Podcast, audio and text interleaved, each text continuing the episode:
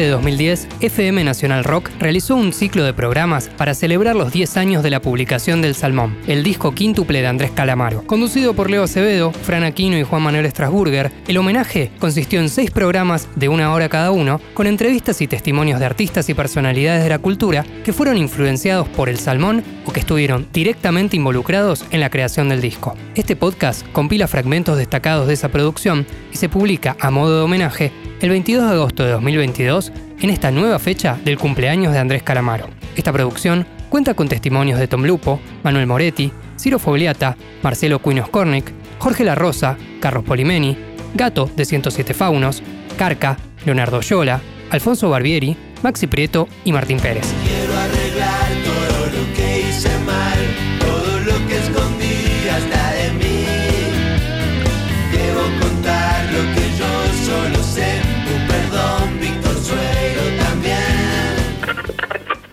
Salmón, 10 años.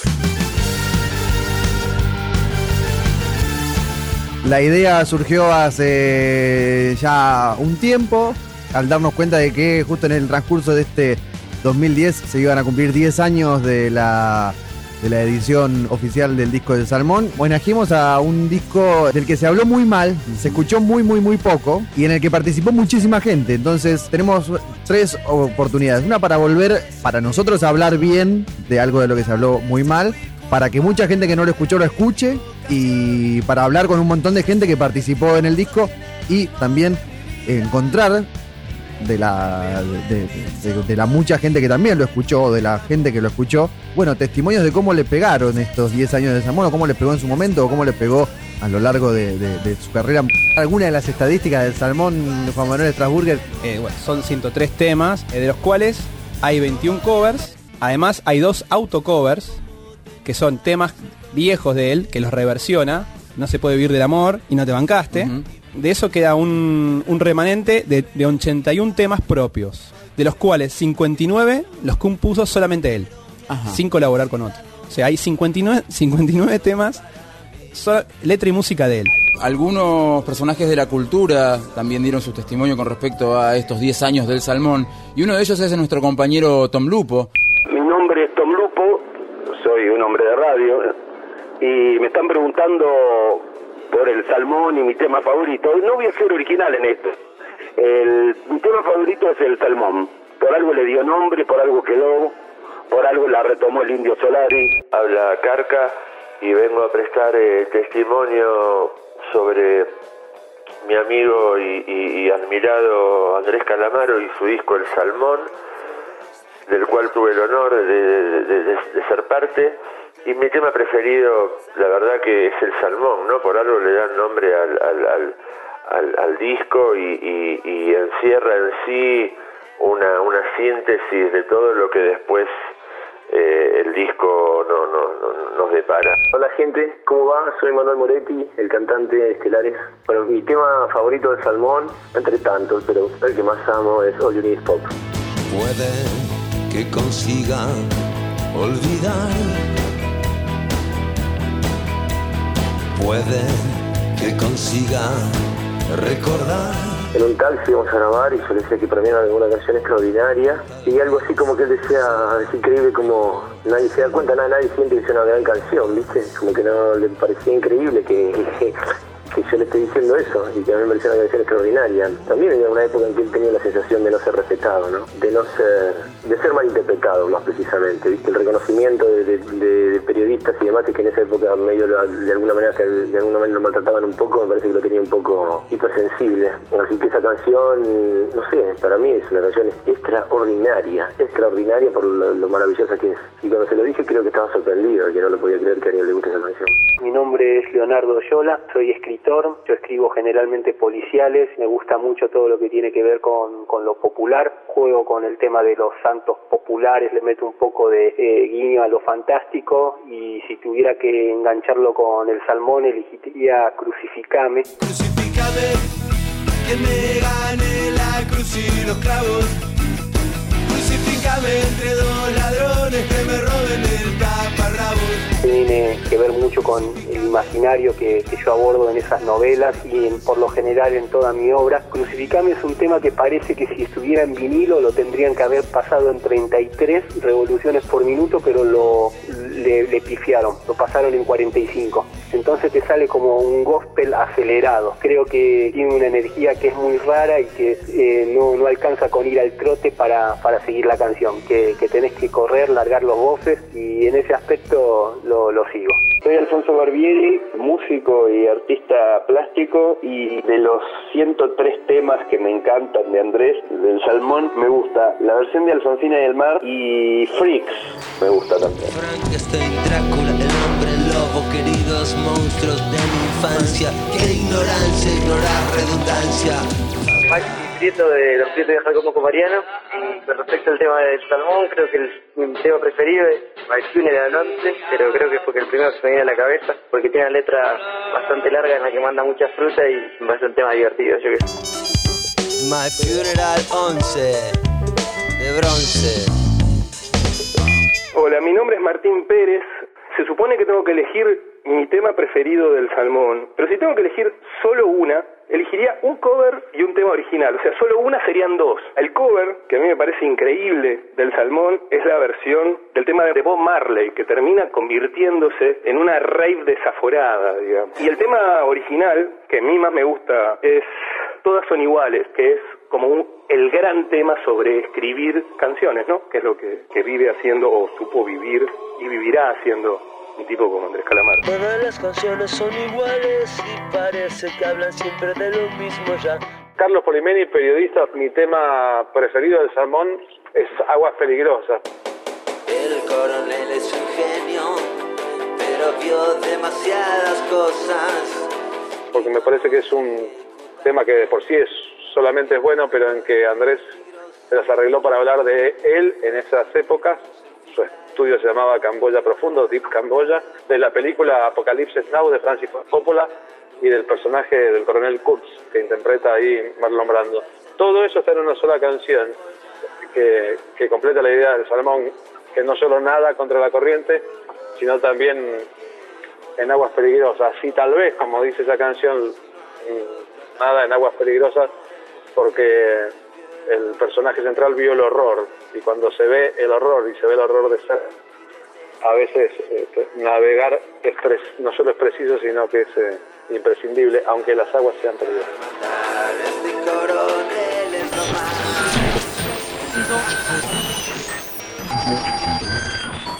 El Queen of Corne que acá ha invitado el... El gestor, digamos, del, del disco. Es la, la- la otra pata del salmón si el salmón tuviera dos patas, digamos. Claramente, claramente. Soy- en Dicho todo caso soy la otra branquia. Porque el salmón tiene como tres, tres etapas, ¿no? Primero empieza en, en el departamento de la calle Melo, eh, después nos mudamos al, al apart, después Andrés vuelve a Melo, yo me quedo todavía un tiempo en el apart, seguíamos, seguíamos componiendo, grabando, y después Andrés se va a España. A España, yo creo que pagando exceso de equipaje por, por la cantidad de, de material que llevaba, porque Salmón son 103 temas que salieron de, yo creo que más de 500. A mí me pasó algo muy especial con la producción de eso, porque yo justo estaba cerca de Andrés cuando él estaba en la ebullición creativa de eso. Fui algunas noches a la casa, ahí para Barrio Norte. Era una época que él dormía muy poco, que componía, que eh, lo visitamos amigos, que terminaba de componer un tema y nos lo grababa en un cassette en esa época y nos llevamos el cassette con la producción. Así que estuve tan en la, en la sensación de que estaba cerca de la creación que cuando salió, salió el CD, después salieron los cinco CD, me costaba escucharlo, porque yo sentí que había participado en otro momento muy especial de la fabricación de ese pan recién calero, ¿no? Las anécdotas con Andrés en la época del salmón no se pueden contar. Es una cuestión de honor del rock. La verdad que a mí hay algo que me llena de orgullo, que es que yo me, me pasaba, qué sé yo, una semana lo de, lo de Andrés grabando y venía Papo a, a suplir esa tarea, ¿no? Imagínate, mirá qué, qué abismo, ¿no? Entre, entre lo abismalmente genial y maestro que es, eh, que es y, y fue el Carpo y mi manera de tocar, ¿no? Después Andresito me llamaba la semana que, bueno, se iba al carpo y, y yo entraba a la casa de Andrés y estaba el carpo en calzones, todo transpirado, tocando la, la, la- la guitarra. Pasaba Green y la verdad, la verdad, la verdad, que guitarristas que, que a mí me pasan el trapo por lejos, En cuanto a la entrevista este, en la etapa del Salmón, no fue una entrevista que yo le pedí a él, sino una que él me pidió a mí. Eh, recuerdo perfectamente la situación, era un sábado, llovía sobre Buenos Aires y él me llamó por teléfono para que fuera a la casa que quería hablar y que escucháramos una parte de lo que después fue el Salmón y más también porque, eh, no sé, en esa época Andrés tendría unas 400 grabaciones hechas de distintos temas eh, y estas estaban en distintos compacts que indistintamente iba pasando según su propio criterio. Andrés ha dicho muchas veces que el salmón no hubiera sido posible sin el cuino. Salmón tuvo una cobró, cobró vida propia. Nadie puede estar completamente encerrado con una con una toxicidad salvaje absolutamente solo. Lo que estaba haciendo ahí era estar con un amigo, hacíamos lo que lo que sabíamos hacer, que era tener días muy largos, por supuesto siempre con, con- con la ayuda de tóxicos, y hacer canciones y no pensar en ningún momento que estábamos haciendo un disco. Es más, Andrés cada tanto decía, miren, la verdad que nosotros no sabemos si, si esto algún día lo va a escuchar alguien o, simplemente se lo vamos se lo vamos a mostrar a nuestros, a nuestros amigos más cercanos. Escribíamos, componíamos, grabábamos, mezclábamos, copiábamos. Cada tanto yo salía de la part porque, bueno, tenía, tenía hijos que, que, que ir a visitar. Y yo me llevaba cada tanto lo- el, el cassette con los temas del día y lo hacía escuchar y quizás por eso tuve, antes que Andrés, tuve como una como una devolución de lo que podía representar al público y la verdad que la gente la, gente se iba cayendo de culo. Ocurrió un milagro acá en mi propia casa, en mi, en mi doméstico estudio de grabaciones. Cosas que siempre pasan en los estudios de todo calibre, se borra una grabación, ¿verdad? Bueno, ok. Parece que había borrado una grabación de blues, de tristezas. Estaba grabando una siguiente base, también de rhythm and blues, cuando de repente empezó a escucharse cantando al lado mío de los instrumentos la voz anterior en coordinación perfecta, ¿entendés? Una aguja en un pajar, una oportunidad entre un millón, un pequeño milagro de blues. Yo, yo era un hombre de poca fe, pero el blues, esa música descendiente directa de esclavos, que se yo le di un poco y dio algo a cambio. Por eso dedico todas mis notas a los amigos ausentes y a los grandes bluseros. Parece que nos están mirando. Ciro Fogliata, parte de la historia del rock argentino, organista, tecladista de primero de los Gatos Salvajes, después de los Gatos y este colaborador de Andrés Calamaro en algunos temas del disco El Salmón. Lo, lo que grabé, prácticamente lo grabé en dos días, como 14 temas, no sé, sí, uno atrás de otro sin conocerlos. El Salmón lo empezó a grabar acá, cuando hicimos la gira del 99. Entonces ahí yo estuve en algunas sesiones que él estaba quizás grabando demos, ¿no? Y, probando. Y después, incluso antes de volverme a España, también estaba escuchando mucho material que tenía en un estudio acá en el pie. Iba todas las noches a escuchar eso. Y eso fue la, primera etapa. Y, luego ya yo me fui a Madrid porque eh, fui a grabar un disco que tenía programado ya. Entonces ya le perdí contacto. Fue toda la época que él estuvo acá con el Cuino. Y, cuando volvió a, a Madrid estaba ya con volcando, digamos, todas las, las canciones a Pro Tools y no teníamos contacto prácticamente porque hacía como un- dos meses, o tres, no me acuerdo cuánto tiempo hacía que no lo veía, ¿no? Hasta que un día caí al estudio y entonces me dijo, ah, apareciste, ¿no? Una cosa así. Y, y nada, me tiró un montón de, de canciones que yo no conocía y, y me metí, las, las escuchaba una o dos veces y trataba de tocarlas. Jorge La Rosa, bienvenido Jorge. Muchas Buenas gracias por venir. Eh, gracias a ustedes por invitarme y un saludo para toda la audiencia de este programa. Jorge, eh, formás parte de Los Poetas de la Zurda, ¿no? Junto con Cuino. Sí, sí, eh, eh, desde su, fu- su fundación, digamos, su eh, fundación. que fuimos un trío de tres. Vos, Cuino y Andrés. Y Andrés. Bueno, la idea o el objetivo no era hacer un disco, era, eh, en el caso mío, aprender, en el caso de Cuino, divertirse, en el caso de Andrés, investigar. En el trío, que éramos los poetas de la zurda, ese movimiento eh, no intelectual, pero sí literario. Bueno, eh, Cuino tenía una canción por, por minuto, este, bien escrita, con un poder de síntesis, de síntesis muy, muy bueno, este, un buen relato. Este, a mí me costaba un poco más, quizás este, la, la- eh, le, la que pretendía trabajar más de tan bien que me quería que me quedara, me quedaba horrible, pero siempre tenía la ayuda de, de Andrés como para acomodarla. Y con el tiempo eh, ambos escribíamos para el fraseo de Andrés, eso facilitaba de que se le diera, pusiera rápidamente la música. A veces eh, la misma letra tenía, eh, distintas letras tenían la misma música, pero era, era y una escrita por, por, por Queen y otra escrita por mí. Quiere decir que los dos estábamos escribiendo sobre los sones que él le iba a poner, estábamos manejando ya los tiempos de, fraseo, de armonías que usaba, eh, que generalmente usaba Andrés. El Salmón, 10 años. Expulsado del paraíso. Hola, soy Gato de 107 Faunos. ¿Qué me pasó por la cabeza cuando me enteré que Calamar iba a sacar un disco quíntuple?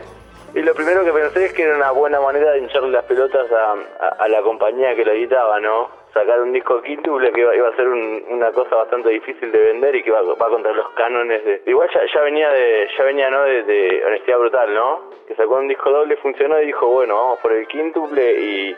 Una, me, me pareció que era una demostración de, de poder so- sobre su discográfica. No sé por qué se me ocurre pensarlo así, pero es lo primero que se me pasó por la cabeza. Y otra que también una de- demostración de que la, la, la canción de rock no es algo que es producto de una inspiración así suprema que te pasa una vez por año, es que cuando sacas el disco o algo que siempre has trabajado, sino que podés jugar con, con todas las cosas que se te ocurren, poder registrarlas y, y, y- podés hacerlas públicas sin demasiados pudores, digamos. Lo primero que me viene a la mente es que yo recordaba, me pareció que lo que estaba produciendo no daba para cinco. Que me pareció que más que un gesto artístico era un gesto de su, de su personalidad, un gesto político. Miren, miren mi capacidad creativa, digamos, ¿no? De todos modos, a ponerle límites a la imaginería de los artistas. A mí me cuesta separar el salmón de honestidad brutal, que fue doble, pero tenía que ser quíntuple en algún momento, dijo Andrés, tal decía, esto me lo dijo a mí, ¿no? Me dijo, tiene que ser quíntuple porque así Dylan se va a enterar. Eh, honestidad brutal no terminó siendo quíntuple, fue un álbum doble nada más, pero esa promesa obviamente lo cumplió con el salmón, fue quíntuple. Son 103 temas, hay 21 covers, hay dos autocovers de 81 temas propios. 59 los compuso solamente él.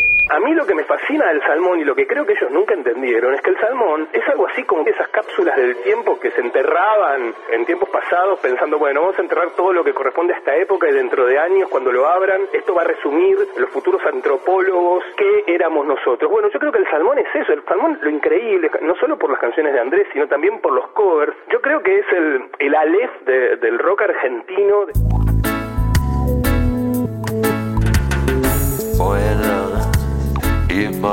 Son cosas que vivo hoy. No es esta tierra, no. Sueño color azul. Y en este caso trataba de una obra que requería, exigía un nuevo concepto. Por, en primera instancia, un tiempo para escucharla, porque son cinco discos, este, repletos además de canciones, son más de 100 canciones. Entonces es muy difícil conceptualizar cinco discos como uno solo y a partir de ahí tener una opinión propia.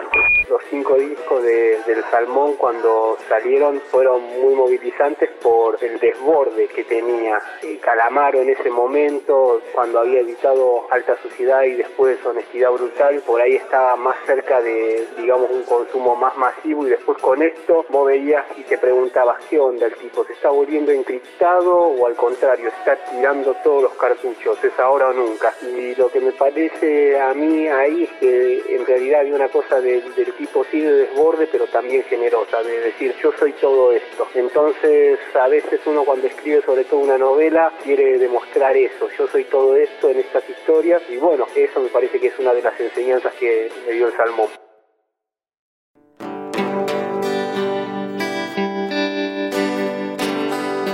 Estoy implicado en un tiempo complicado, tal vez por mi falta de compromiso. No escuché el primer aviso y tuve una oportunidad y no la supe aprovechar.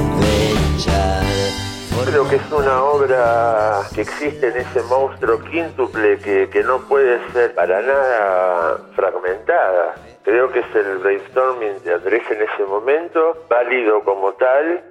Insisto en que, en que desde mi punto de vista es una obra que, que, que es imposible, como casi todas las grandes, las grandes obras, ¿no? Sin que sean conceptuales, digo, los grandes discos de la historia del rock no pueden ser fragmentados, porque la verdad que son como un, un- trip de, principio a fin, y la verdad que meterse con el audio, con la dureza, la, la crudeza, la, la, la sordidez, el encanto y, la locura que tiene el salmón como obra es meterse en un viaje. Así que no me hubiese permitido no gozarlo de punta a punta, eh, infinidad de veces. Y bueno, eh, había como una situación de, que Andrés no quería hacer un disco un disco como el que como el que la compañía hubiera hubiera estado esperando. No, Andrés venía de, de hacer Alta Suciedad, un disco impresionante, con una densidad lírica diferente. Y después, bueno, después de Alta Suciedad, viene como presagiando el concepto de disco sábana, ¿no? Eh, mucha gente decía, mirá lo que hizo Calamaro, un doble con 37 temas. Pobrecitos no sabían lo que, lo, lo- lo que les esperaba. Y yo creo que fuimos por más, pero fuimos por más con la libertad que da el no estar pensando en el disco. Yo creo que Andrés se fue a España con la enorme cantidad de material que habíamos acumulado en esos tres o cuatro meses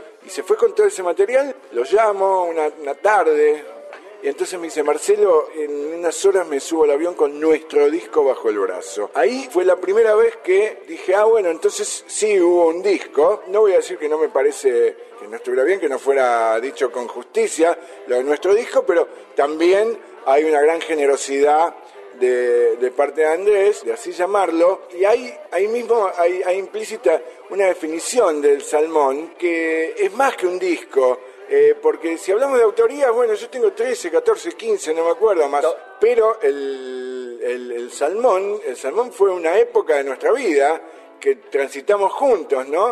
¿Qué es lo que más me gusta de un disco como El Salmón? Es eh, justamente esa particularidad que lo hace inacible. Digo, a mí me gusta que el salmón sea inabarcable, esa forma de romper con el privilegio del artista.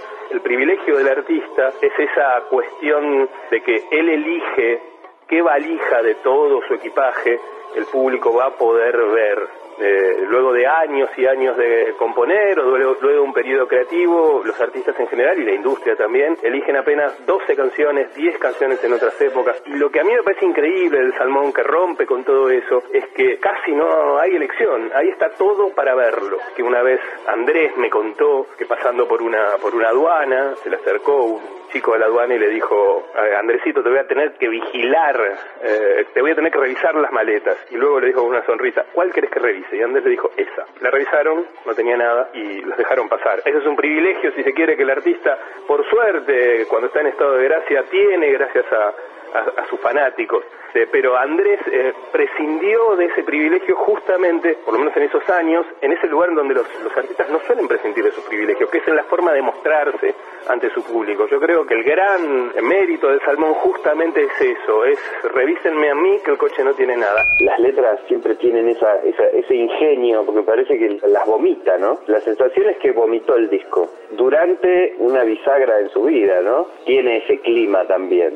Me parece fantástico. El día de mañana, cuando se estudie toda la obra del maestro Laiseca, el salmón es lo que los Sorias es para Lai. En cuanto a ese desborde, vos tenés en el salmón más de 100 canciones en los, los 5 CD y bueno, Laiseca tiene la novela más larga de, de la historia argentina y me parece que van similares en la exigencia que tienen con aquel que lo escucha o aquel que lo, lee en el caso de Lai, que tiene momentos que son highlights, puntos muy, muy altos y que volvés a esos y otros que no decís "¿Cómo- por qué están acá, pero que en definitiva ahí está todo lo que tenían para, para dar estos autores. Este es el final de mi carrera. Se terminó la primavera. Este es el final de mi carrera. Se terminó la primavera. Este es el tema que cierra el quinto disco, digamos que cierra el salmón. Está buena la anécdota de que nos comentaba Ciro fuera de aire sobre lo, lo, lo que pensaba realmente Calamaro en ese momento y, y es que ese era el final de su carrera. Él, eh, nos decías que él estaba convencido de eso, más o menos. Sí, algunas charlas que te- tuvimos ahí en el estudio, porque en un momento, y estuvo hablando sobre eso, ¿no? Sobre incluso eh, solucionándonos la vida a nosotros, a ver qué íbamos a hacer después. Después. Sí, a mí me decía, y bueno, vos vas a volver a los bares a tocar, seguramente, ¿no? Era muy gracioso, sí, pero después cuando escuché la letra, digo, este va en serio, me parece. Y, y lo- y pensaste, digamos, en, en ese va en serio, después cuando salir y, y, eh, comienza a partir del salmón, en realidad comienza para la vida pública una etapa de, de, de Calamaro sí. muy, de mucho ostracismo, ¿no? Como decir, uy, No, bueno, no, es verdad, sí, perdimos. sí, ese año fue terrible, porque yo toqué bastante, me quedé en Madrid todo el tiempo, eh, estábamos esperando a ver qué iba a hacer, porque todavía no estaba decidido si iba a seguir o no, y recuerdo varias veces haber ido a la casa de él, al, piso ahí de Hermosilla, creo, y tocarle y subir y de- decirle, venía a tocar con nosotros, ven", y no quería salir de la casa. Voy a dar la vuelta al mundo sin salir de casa. Estuvo prácticamente sin salir, no salía. Salía una vez por semana. A lo mejor bajaba, bajaba con vos a comprar este, compraba comida para toda la semana y se quedaba. Una cosa extraña, ¿no? Estaba- y no quería venir a tocar. eh, decía que no, que él ya no, no iba a tocar, que no podía, vamos. Eh, Andrés es un animal musical, ¿no? Y yo creo que todo lo que hace eh, depende mucho de, su imaginación en el momento y no, no va, no va a desperdiciar nada, ¿no? Yo sobre el salmón escribí en su momento una gran entrevista con Andrés Calamaro, que fue una etapa del suplemento Radar de Página 12, en un momento en que él llevaba seis meses sin haber bajado más que cinco veces el departamento donde vivía en Pacheco de Melo y Junín y escribí también una, una nota, eh, una reseña crítica del disco diciendo que no era un disco sino un manifiesto. Andrés decía cosas, como suele decirlas cuando lo entrevistan en serio, muy fuertes, muy jugadas y, y muy poco este, usuales eh, en la convención del músico que hace declaraciones. Recuerdo su sensación de que como que no hay posibilidad de hacer justicia por mano propia con los genocidas, este, sus apreciaciones de Argentina como un país absolutamente caleta que había soportado la dictadura militar sin reaccionar nunca, sus visiones sobre la clase media argentina y su relación con el menemismo, aquella, aquella sensación del vigilante medio argentino que tenía que ver con el portero del propio edificio en que vivía, que estaba un poco alterado por los ruidos molestos y las presencias raras en la propia casa de Andrés. Eh, me parece que sí, el Salmón ha terminado recibiendo lo que se merece, digamos. Lo que en sí no me parece es que el Salmón haya sido escuchado como tendría que ser escuchado. Siempre seguí la misma dirección, la difícil la que usa el salmón. Creo que a los que dijimos de- en aquel momento, después de asumir el valor del disco, que se trataba de un disco que cambiaba en buena parte la historia del propio autor, no estuvimos desacertados. Si se tiene en cuenta que además, de ahí en adelante, el Salmón como proyecto y como apodo, un tipo que nada contra la corriente, quedó como una especie de definición de Andrés. Sí, escuché completo el salmón, claro. Sí, ob- obvio que no de un tirón, pero lo escuché completo, seguro. Llamaba la atención a ver qué había hecho en quíntuple disco. Siempre me gustó Calamaro y, y además la forma en la cual está grabado, ¿no? De esa cosa más rústica que tiene, que me, atrajo mucho el Salmón. Para mí es el, mejor disco de, de Calamaro, lejos. Lo escuché completo una sola vez, ahí se podía apreciar eh, algo así como, digamos, la verborragia impresionante que tuvo para hacer esa cantidad de temas, producto más bien de una pasión y de un apuro y de que quería vomitar todo eso. Había mucha disparidad, lo escuché una sola vez, cuando escuché los cinco discos seguidos salí un poco mareado, digamos, pero me quedó la impresión de una impronta de pasión muy interesante. Era como que uno, escuchando todo junto, podría llegar a pescar algo del proceso de revolucionario que tenía en ese momento Andrés. Algunos discos no los volví a revisionar, pero sí, claro que escuché completo. En realidad, el con el que más relación tuve fue con el, el uno y el, com- básicamente como el compilado, y después, bueno, con cada perla que en la que me quería, no sé, mi lobotomía, ese tipo de cosas. ¿no? Es un disco que me gusta, es un disco testimonial, testimonia situaciones un poco difíciles y críticas, pero me gusta. Sí, escuché cuando me fui, eh, nos fuimos de vacaciones con unos amigos una vez a- para el sur, hasta Esquel llegamos manejando una camioneta y, cuando todos se dormían para no dormir me ponía el salmón que tenía el MP3 eh, con todo el disco entero y lo escuchaba entero toda la noche manejando porque como tiene mucha letra en castellano y te cuenta casi toda la historia de la vida, es muy divertido para no dormirte. Así que sí, sí lo escuché. Escuché el sermón entero solo una vez, que fue cuando volvimos eh, o sea, después de esto que contaba, esta conversación telefónica, yo fui a la mañana muy temprano, siguiente, a Ezeiza, a buscar a Andrés. Ahí yo me enteré de dos cosas. Una, que el disco era un bodoque de 103 canciones. Después que se llamaba El Salmón. Y después que el corte decidido, el primer corte decidido, era el tema El Salmón. Y ahí llegamos a, Melo. Nos sentamos en el living. eh, bueno, y allí sentados él y yo solos, escuchamos los 103 temas, cosa que nunca más volví ni volvería a hacer. Volví a escuchar solo cuando salió el disco en- en su forma física, ¿no? Porque acá estoy hablando de Andrés Vino con el, el disco todavía no estaba fabricado y hecho el arte y todo. El Salmón, 10 años. Eh, me parece que sí, el Salmón ha terminado recibiendo lo que se merece, digamos. Lo que en sí no me parece es que el Salmón haya sido escuchado como tendría que ser escuchado. Es muy interesante el salmón que en un punto es revolucionario porque pone como criterio, cambia el criterio en el cual evaluar la obra, acercarse a la obra. A partir de Sgt. Pepper se valoró mucho la excelencia, la calidad, tanto en el rock como en el pop. Incluso obras que fueron olvidadas, luego se las reivindicó como excelentes. Pero el salmón hace otra cosa, privilegia la experiencia. La idea de que vos podés escuchar este disco y las canciones malas están buenas, porque son parte de esa experiencia. Eso es un cambio rotundo que hay gente que no lo, no lo puede entender, no lo quiere aceptar, pero cuando vos entras en eso, lo que te ocurre es que empezás a descubrir nuevas sensaciones que no te ha pasado con ningún disco, no por la música en sí, no porque es una experiencia totalmente distinta. La idea de, bueno, este tema que tendría que saltearlo, no, no lo salteo porque es parte del camino, ese, ese camino que recorre el salmón. Ese es un gesto que más de un testimonio este, se rescata, el gesto de generosidad, en cierto modo, de Andrés Calamaro, de darle al oyente la posibilidad de elegir cuáles son los temas que valen la pena escuchar y cuáles. Andrés aprovecha cualquier excusa cotidiana, es lo contrario al modelo decimonónico, que es la inspiración, el momento justo, el tema relevante. An- Andrés es lo contrario, es cualquier momento, temas eh, cotidianos, totalmente que podrían ser irrelevantes, algunos sí, otros no, y cualquier momento es bueno para escribir una canción y cualquiera puede escribir una canción. Eso es, creo que es una, una de las enseñanzas del Salmón y eh, inclusive vos mismo lo viste en carne propia.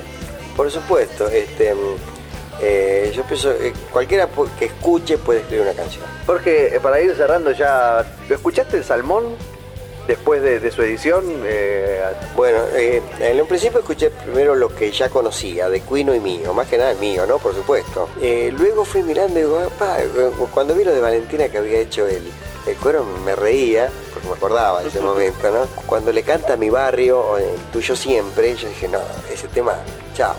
Eh, me hace llorar. Enseguida me pongo medio melancólico, tristón, parece un tango lo que estoy escuchando, ¿no?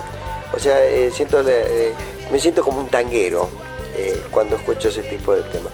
Después están otros, este, hay punt punt, temas que el salmón mismo, porque Visco de su gestación, de donde parte en un principio la idea, este, y eh, temas como otros que, que- que están como, como- con voces como de héroes, no me acuerdo cómo se llama ahora, Hablo de mi esposa. Y bueno, y muchos temas más, y los fui escuchando de a poco, no podés escuchar el salmón de una. Si el salmón son cinco, escuchalo de cinco. Y si puedes estirarlo más, chao, que te dé el tiempo. No, eh, no leemos el libro de una vez sola, porque no lo vamos a entender. Lo leemos en varias partes y después decimos que en tal parte. Entonces, cuando volvés a tomar el libro, recordás lo que habías leído y crees que algo te quedó. El, Salmón es en ese sentido más parecido a un libro que a un disco. Claro, es verdad. Y, y yo pienso que sí. todo lo que hice mal, todo lo que escondí hasta de mí. Debo contar lo que yo solo sé, un perdón, Víctor Suero también. que hubo de todo con respecto al salmón. Sí es verdad que cierta crítica o, o cierta crítica de lo que uno hubiera esperado una defensa, de, de alguna manera lo miró torcido al salmón. Pero yo creo que en realidad no tiene tanto que ver con lo que es el salmón en sí, sino que esa mirada torcida nunca tuvo que ver con lo que contenía el salmón. Yo creo que no lo escucharon el salmón. Yo creo que tenía más que ver con una especie de crítica alrededor de la figura de Calamaro que venía creciendo eh, desde honestidad brutal. Ese cuestionamiento hacia el salmón, que todavía se escucha, que, que decreció por suerte, pero todavía están los... Eh, pero ¿por qué ese? Inclusive fan de Calamaro diciendo, pero ¿por qué el salmón? justamente esa protesta es una de las causas por las cuales a muchos nos gusta el salmón y, es una de las causas por las cuales mucha gente después de protestar y, rendirse ante el salmón se vuelve este, casi un, converso, esos que, que- evangelizan el disco a todos lados. Y bueno, creo que eso es una cosa que logra este disco y no logran otros discos de Calamaro. Y eso es un motivo más para reivindicarlo. Una de las respuestas posibles a esa, a esa pregunta la dio un poco sin querer, queriendo, este, ayer Ciro Fogliata. Es quizás uno de los primeros, si no el primer disco, que eh, se salteó la etapa de demo. Fue un disco que mm, pasó de la composición a la edición directamente, sin pasar por todo el proceso este, intermedio que es el de demear un tema, demear un disco, eh, mm, producirlo, entregárselo a un productor y que lo arregle y lo pula para este, finalmente editarlo. Quizás una, eh, una de las virtudes del Salmón sea esa, la de ser el único disco que fue editado este, como paso inmediato a la composición. Quizás Calamaro alcanzó un hito con esto, quizás es difícil comprarlo con otro evento. Hemos encontrado diversas reacciones, o más que diversas reacciones, diversas respuestas. eh, lo- o era o lo escuché o no lo escuché. Sí. Y muchos no lo escucharon, pero en aquellos que lo escucharon, el entusiasmo es mucho. A nadie le pasó de, de de- de los que lo escucharon, no, lo- no le pasó desapercibido. No es, y mira, no, no, no tendría yo qué decir al respecto. Claramente tuvieron una actitud, una respuesta entusiasta, casi militante por el disco. Y una cosa muy destacable es que más allá de los invitados que tuvimos acá presenciales, que fueron claves en el disco, y algún que otro músico que participó en el disco y que, testimoniamos, la mayoría de, de las personas que nos dieron sus palabras fueron músicos que no tenían relación con Andrés, que no son amigos de Andrés, que no tocaron nunca con Andrés y sin embargo, y que inclusive no son fanáticos de la obra de Andrés, pero sí del disco. Y además, muy diverso. Dentro de 10 años lo refritamos, hasta entonces. Siempre seguí la misma dirección, la difícil la que usa el salmón. Siento llegar el vacío total, de tu mano me voy a soltar. Dame, dame, dame, dame, dame amor. Yo a cambio te ofrezco una montaña de horror. Dame, dame, dame un poco de tu amor. Producción, Leo Acevedo y Fran Aquino. Locución, Agustín Camisa. Edición, Leo Sangari.